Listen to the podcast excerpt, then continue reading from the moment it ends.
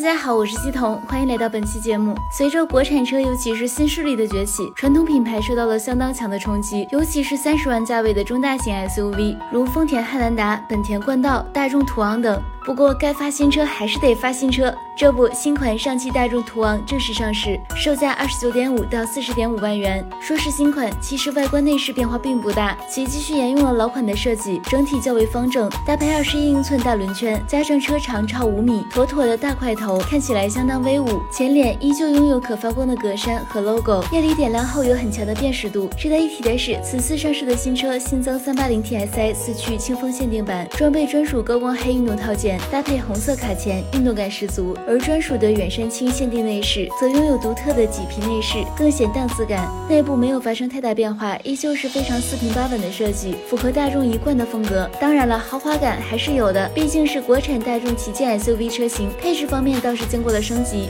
优化 iQ 智慧车联，新升级科大讯飞语言系统，开启语音与导航等功能更加便捷，搭载 CarPlay、CarLife，更支持华为 HiCar 手机投屏的功能，覆盖了市面上几乎所有主流手机设备的映射功能。动力方，面，新车继续提供三三零 TSI、三八零 TSI、五三零 V 六多种动力版本，并配备 ACC 自适应巡航系统、变道辅助系统，同时还特别升级了紧急辅助系统三点零，如识别驾驶者处于无意识的紧急状况，可缓慢将车辆自动停到路边。虽然比不上新势力，但是在传统品牌中也是比较能打的。好了，以上就是本期节目的全部内容，我们下期再见。